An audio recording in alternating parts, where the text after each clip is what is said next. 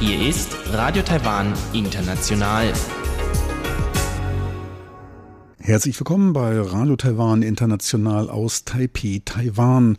Kurz der Programmüberblick bei unser 30-minütiges Programm vom Mittwoch, den 20. Februar 2019. Wir beginnen zuerst mit den Nachrichten, danach rund um die Insel, dort der zweite Teil des Interviews mit Andrew Morris, Autor des Buches Taiwan, Japans koloniales Erbe. Danach folgt am Rande notiert, dort geht es um ungebetene Eindringende und ein wenig um künstliche Intelligenz. So viel für den ersten Überblick und nun zu den Nachrichten.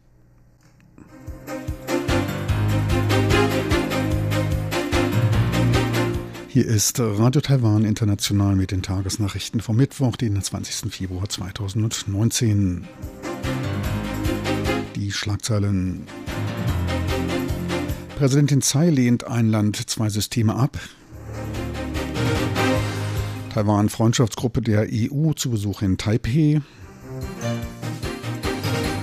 Und Parlamentsdelegation reist nach Santa Lucia. Und nun die Meldungen im Einzelnen.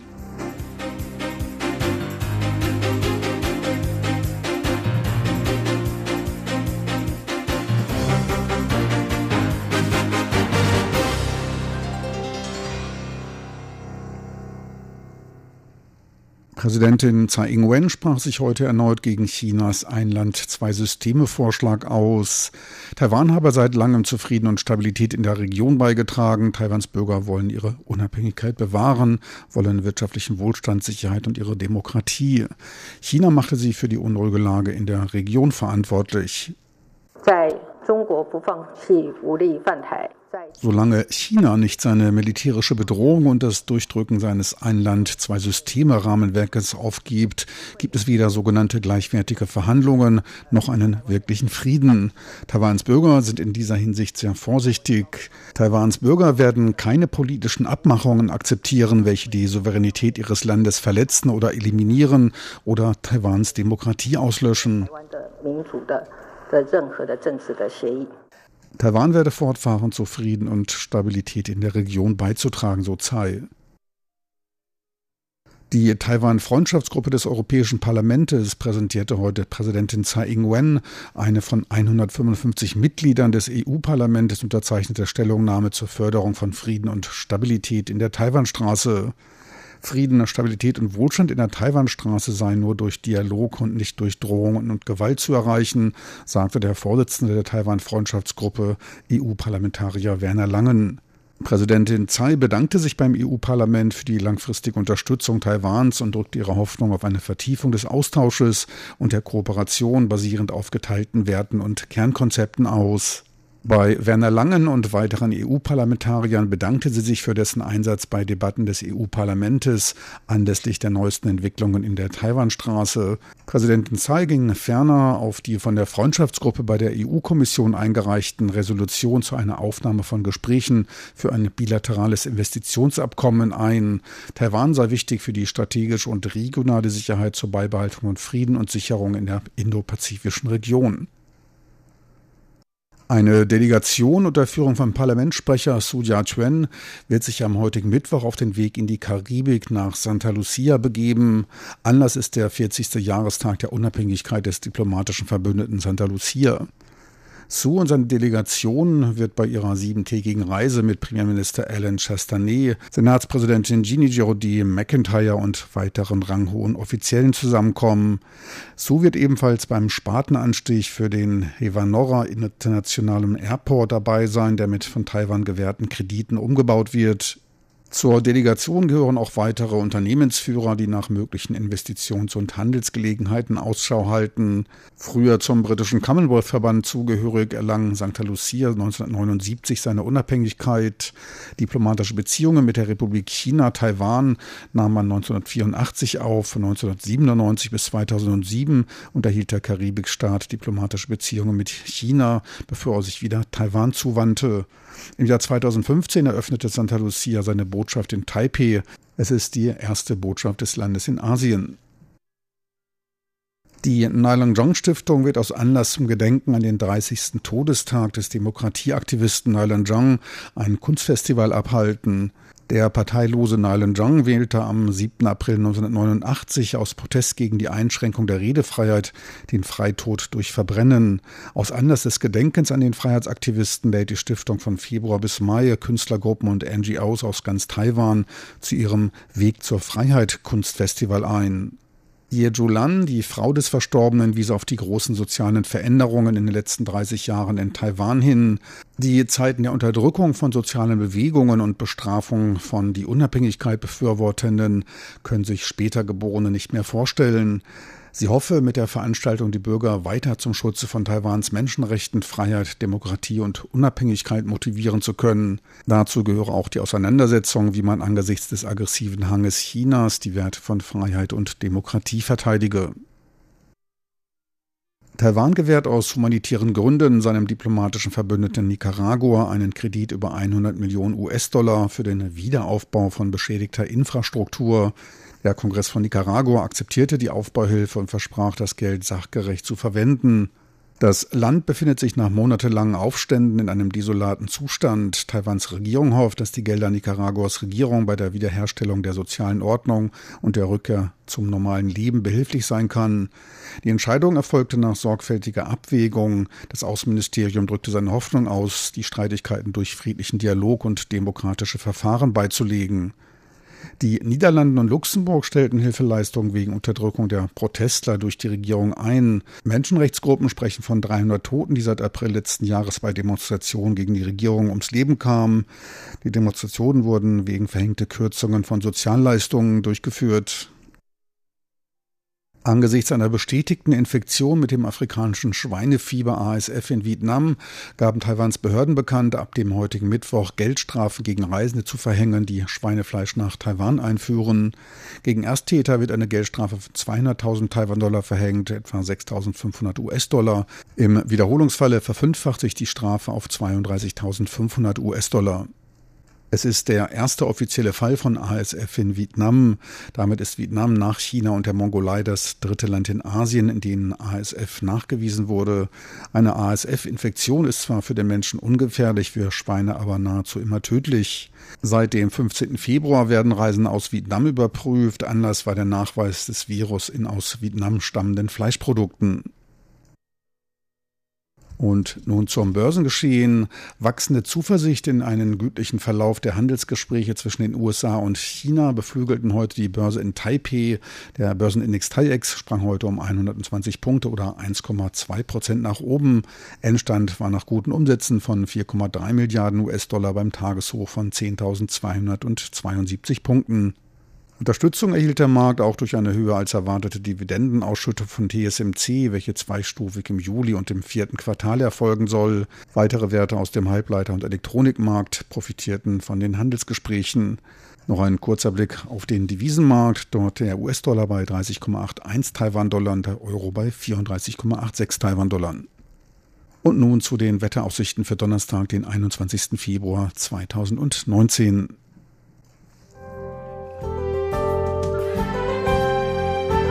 das Wetter.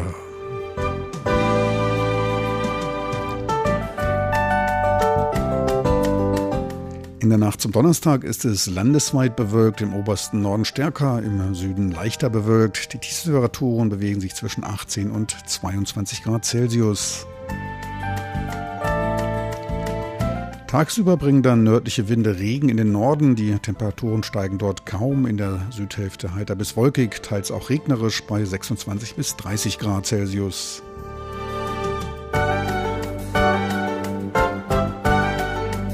Sie hörten die Tagesnachrichten von Radio Taiwan International vom Mittwoch, den 20. Februar 2019.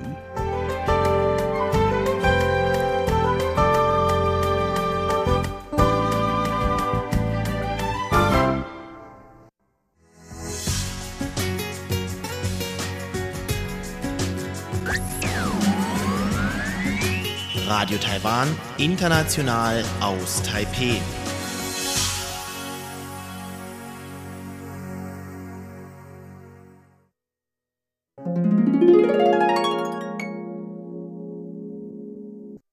Weiter geht's nun mit Rund um die Insel und Huang Yilong. Heute der zweite Teil seines Gesprächs mit Andrew Morris, dem Autor eines Buches, der das japanische kulturelle Erbe in Taiwan untersuchte. Mehr erfahren Sie nun von Huang Yilong in Rund um die Insel. Heute geht es weiter mit meinem Gespräch mit Professor Andrew Morris von der California Polytechnic State University in den USA über das von ihm mitverfasste Buch Japanese Taiwan Colonial Rule and its Contested Legacy auf Deutsch etwa Japanisches Taiwan, koloniale Herrschaft und ihr umstrittenes Erbe. Nachdem wir in der letzten Sendung in erster Linie auf die japanische Kolonialzeit in Taiwan eingegangen sind, soll es heute um die Folgen dieser Zeit gehen und um die inneren Konflikte, die daraus entstanden sind. Ein Kapitel dieses Buches ist dafür der chinesisch-japanischen Baseball-Legende Osa Haru gewidmet, dem Professor Morris zunächst einmal vorstellt.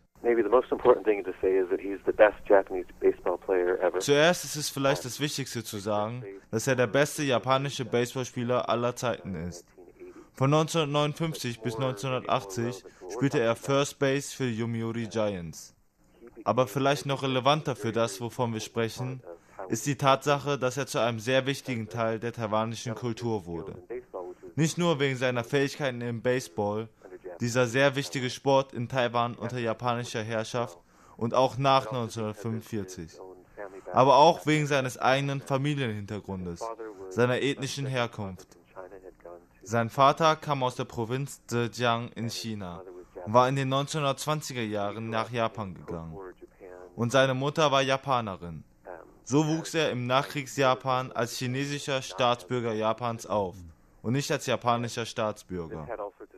Und das hatte oft Auswirkungen auf die Art und Weise, wie er sein Leben lebte und wie er behandelt wurde.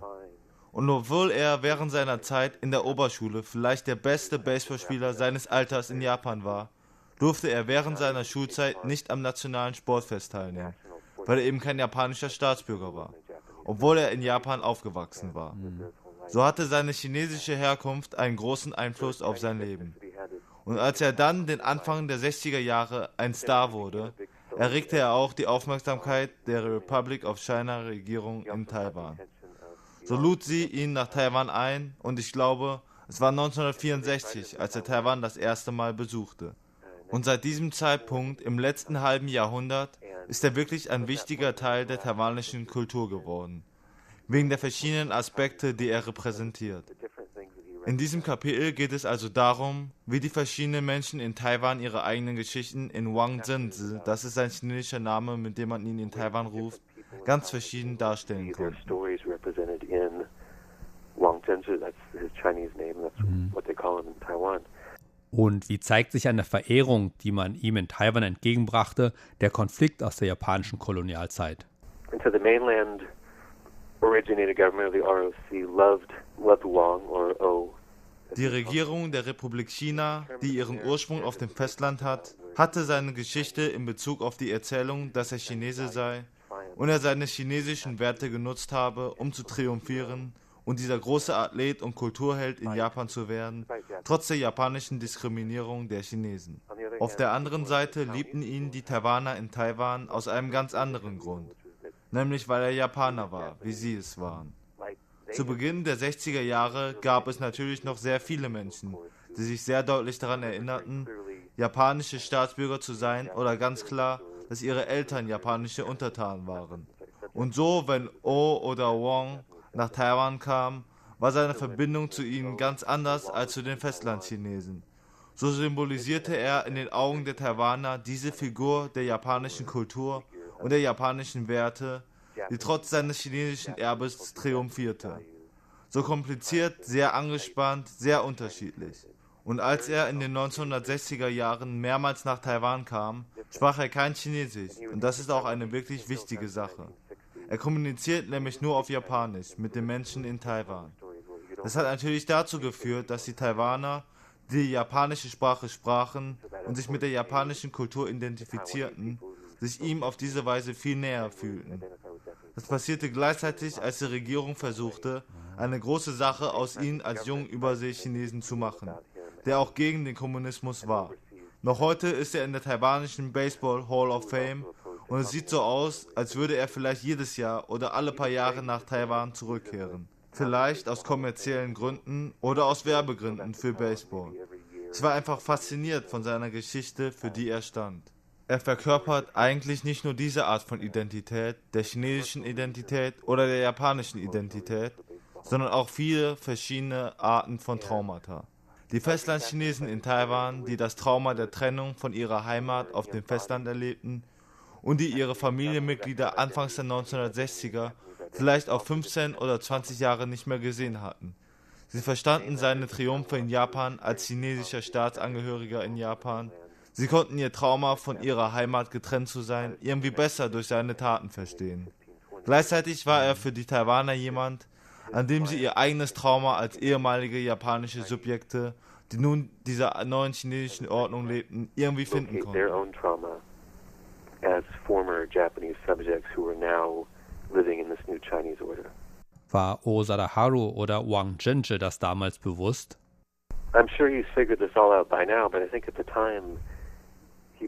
Ich bin mir sicher, dass es ihm inzwischen alles klar wurde. Aber ich denke, zu diesem Zeitpunkt hatte er wahrscheinlich keine Ahnung, dass dies der Fall sein würde. Ich denke, er scheint nach allen Berichten, die ich über ihn gesehen habe, und nach den Interviews, in denen ich ihn gehört habe, vielleicht ein sehr stillvoller Mensch zu sein. So intelligent, so sanft, so freundlich und so bescheiden. Ich kann mir nicht vorstellen, dass er damals hätte verstehen können, wie komplex die Geschichte seines Lebens für all diese Menschen in Taiwan werden wird. Ja. Eine wichtige Figur in dem Buch ist auch der ehemalige Präsident Taiwans, Li Denghui. Yes, one of the essays in the book, uh, in the second half, in the Remembering Japanese Taiwan, ja, eines der Essays in der zweiten Hälfte des Buches im Abschnitt Remembering Japanese Taiwan beschäftigt sich hauptsächlich mit Lee und der Art und Weise, wie er darüber spricht, dass er Japaner war und wie er das Leben als ehemaliger japanischer Staatsbürger lebt und seine Begeisterung für seine Reise nach Japan und die Art und Weise, wie er dort mit dem verlorenen Japanischsein in Verbindung treten kann. Und dieses Essay ist wirklich eines meiner Lieblingsessays im Buch geschrieben vom dänischen Gelehrten Jens Seyrup. And that essay is really one of my favorite essays in the book uh, by a Danish scholar named Jens Sedrup. Wie würden Sie Lees Verhalten beschreiben und erklären? What comes out um, ich denke, was in diesem Essay herauskommt, und ich denke, wenn Sie Lees Leben folgen, würde ich sagen, dass viele dieser Gefühle, die er für die japanische Kultur laut seiner Aussagen hat, authentisch sind. Die Zuneigung, die er hat, wenn er davon spricht, als japanischer Staatsbürger aufgewachsen zu sein. Ich denke, das ist authentisch. Ich denke, es ist eine echte Lebenserfahrung, wenn er sich so präsentiert. Gleichzeitig benutzt er dieses Verhalten aber auch sehr zynisch. Und daher denke ich, dass man manchmal die andere Seite dieser Dualität vergessen kann. Aber manchmal ist er so zynisch gegenüber seinem japanischen Hintergrund oder gegenüber Taiwans japanischem Erbe. Und er ist so provokant. Und man kann einfach sagen, dass er diese Dinge sagt, weil er es liebt, China verrückt zu machen. Für ihn hat China mehrere Bedeutungen. Da ist zum einen das Volk der Volksrepublik China, das er verrückt machen möchte. Und ich denke, er stellt sich auch das China der Kuomintang vor, seiner ehemaligen Partei natürlich in Taiwan. Und er provoziert immer noch gerne starke Reaktionen der Kuomintang in Taiwan. Und manchmal sehe ich mir die Dinge an, die er tut. Und dann denke ich, dass dies die Handlungen eines alten Mannes sind, der sich wirklich an seine Jugend oder an die japanische Kultur erinnert, in der er aufgewachsen ist. Doch dann werde ich wieder schockiert davon, wie zynisch er die Symbole der japanischen Kultur benutzt, nur um bewusst zu provozieren. Wie er sie benutzt, um das Gefühl von China und das Gefühl von Wiedervereinigung der Menschen in China und Taiwan zu verändern, die daran denken, dass Taiwan schließlich Teil Chinas ist. Ich denke, er sieht, dass er hier noch ein paar Jahre Zeit hat, um so gut er kann für seine Überzeugungen zu kämpfen. Er versucht sich für Taiwan einzusetzen und Taiwan als Teil außerhalb Chinas zu definieren outside of China is, is different from China through this Japanese-centered discourse. Soweit der zweite Teil meines Gespräches mit Professor Andrew Morris von der California Polytechnic State University in den USA über das von ihm mitverfasste Buch Japanese Taiwan Colonial Rule and its Contested Legacy. Wer das Buch lesen möchte, findet den Link zum E-Book auf unserer Webseite.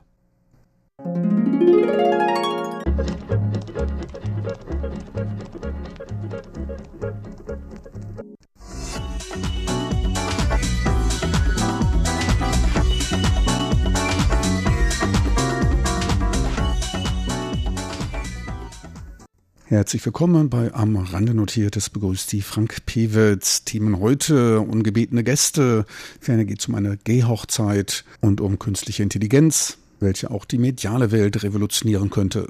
Eine böse Überraschung erlebte ein friedlich in seinem Haus ein Nickerchen machender Taiwanese aus dem Landkreis Pingdong im Süden des Landes. Er wurde während des Schlafs von einem Einbrecher gebissen.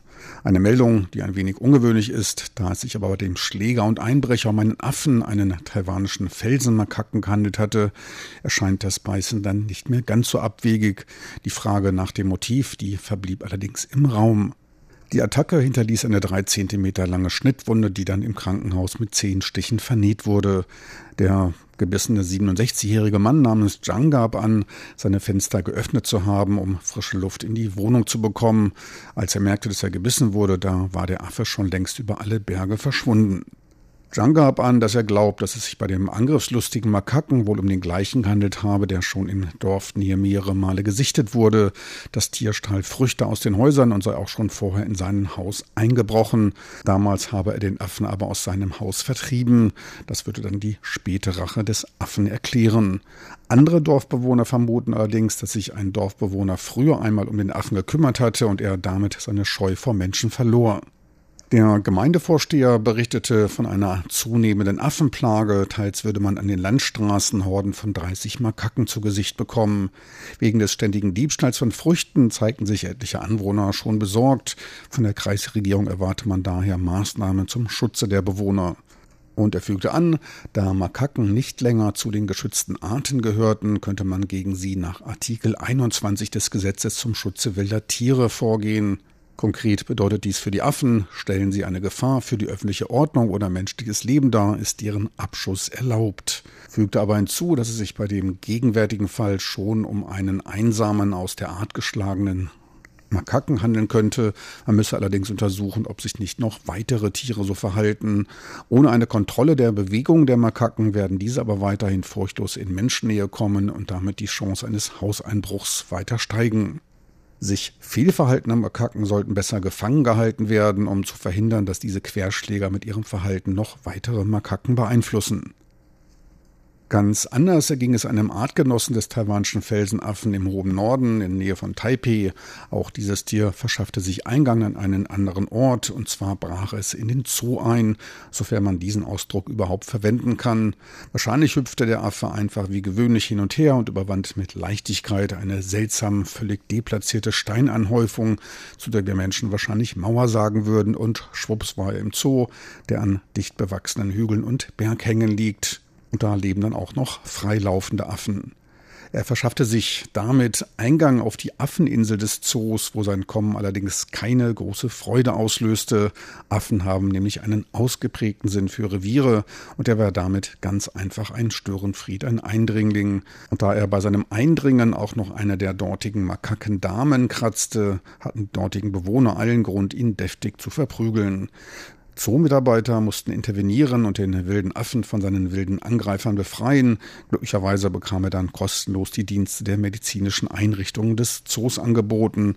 Der Tierarzt nahm sich seiner Wunden an.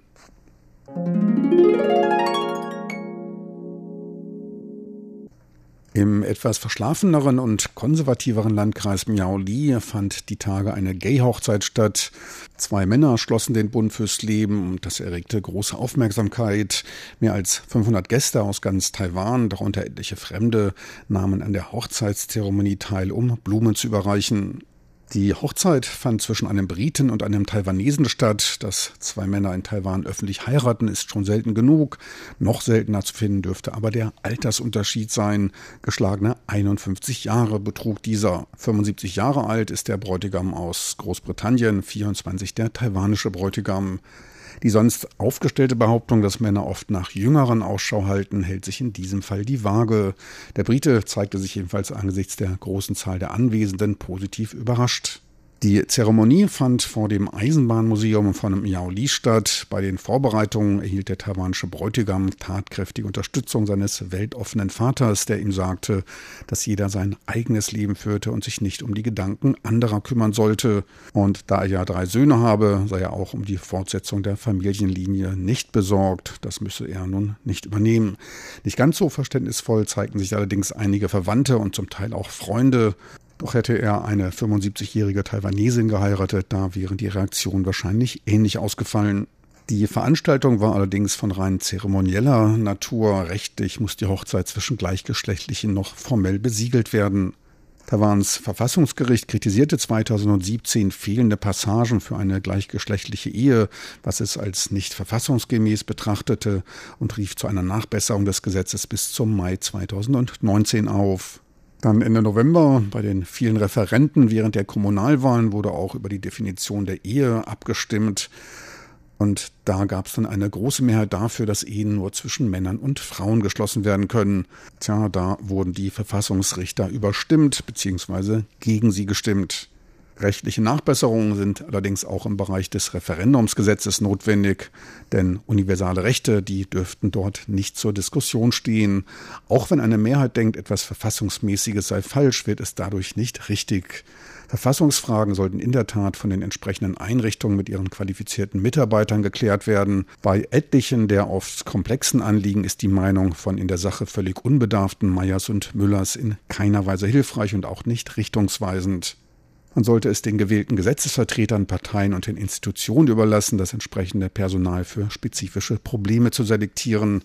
Meiner Meinung nach sollte eher über Maßnahmen zur Erhöhung der Transparenz und Kontrolle der Regierenden, über effizienzsteigernde Maßnahmen der Verwaltung nachgedacht werden, statt einem platten Volksentscheid den Vorzug zu geben, bei dem wahrscheinlich 90 Prozent der Leute nicht ausreichend informiert sind.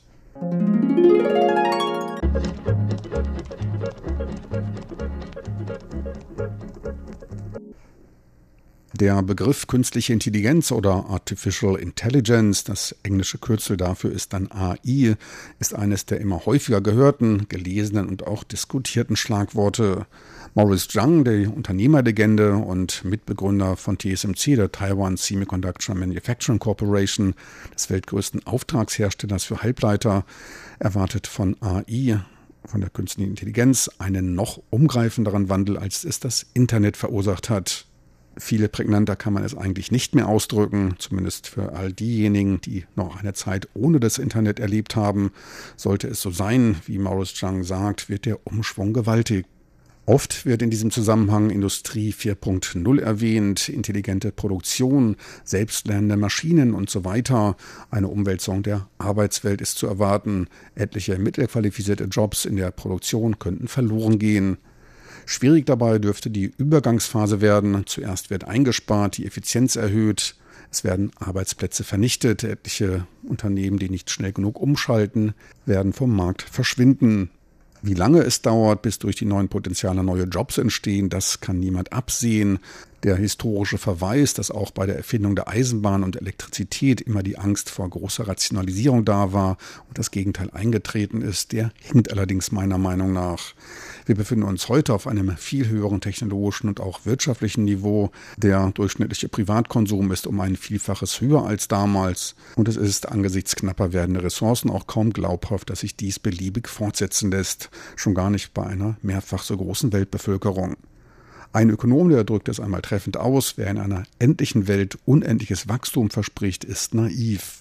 Doch auch die Medienwelt könnte automatisiert werden. Der Softwareentwickler OpenAI hat jetzt einen automatischen Textgenerator entwickelt, der für die Erzeugung von Nachrichten, Produktbeurteilungen und anderen Texten solch realistische Entwürfe liefern kann, dass man zu der Entscheidung kam, ihn nicht einzusetzen. Auch bei der Textzusammenfassung und dem Übersetzen soll er beste Leistungen erbringen. Die Firma entschloss sich, das Programm nicht vorzustellen. Die Produktion von Falschmeldungen gepaart mit AI-manipulierten Filmen könnte zu weitreichende Folgen haben. Das heißt für uns nichts anderes. Holzauge sei wachsam. Auch für Parteien ein zu verlockendes Werkzeug der Meinungsbildung. So viel für heute aus am Rande notiert mit Frank Pewitz. Besten Dank fürs Interesse. Tschüss und auf Wiedersehen bis zur nächsten Woche. Meine lieben Zuhörer, unser 30-minütiges Programm vom Mittwoch, den 20. Februar 2019, neigt sich dem Ende zu. Dieses Programm und weitere Infos sind auch online abrufbar. Einfach in Ihrem Browser www.de.rti.org.tv eintippen.